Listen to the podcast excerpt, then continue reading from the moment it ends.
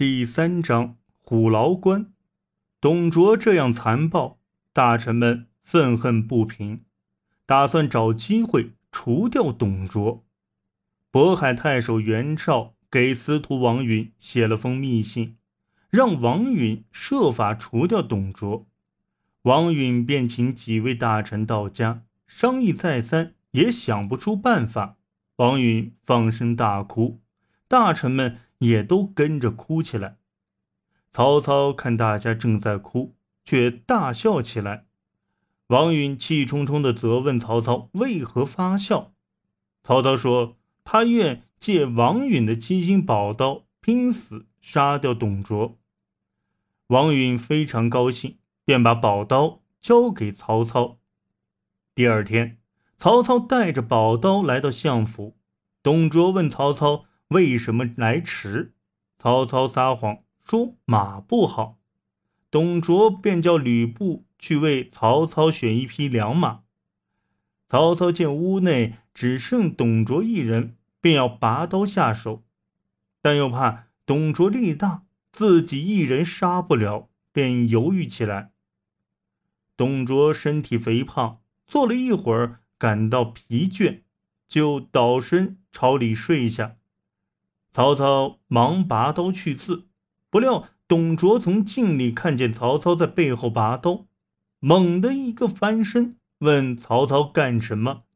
曹操非常惊慌，急忙跪下说：“他有口宝刀献给董卓。”曹操骗过董卓，恰好吕布已经选好的马牵到，曹操便借口试试马，一出城就纵马。向东南郊郡飞奔去了。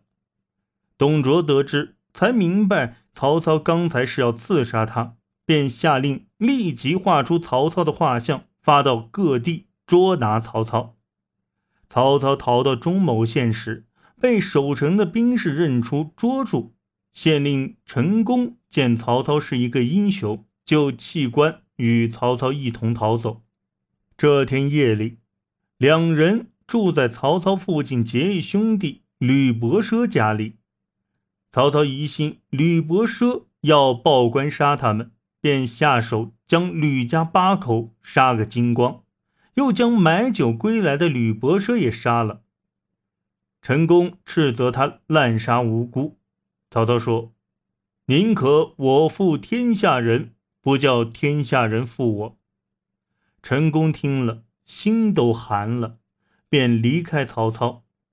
曹操回到陈留，一面招兵，一面发假诏书檄文给各路诸侯，请他们出兵共讨董卓。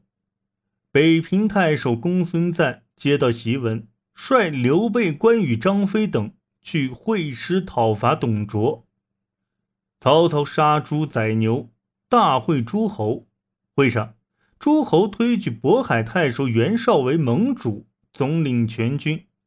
袁绍下令长沙太守孙坚为先锋，起兵攻打泗水关。南阳太守袁术负责运粮草，供应各营。董卓接到告急文书，召集众将商议。吕布愿前去迎战诸侯。不料华雄却自告奋勇要当先锋。董卓见华雄生得威武，便拨给他兵马五万，令他前往泗水关迎敌。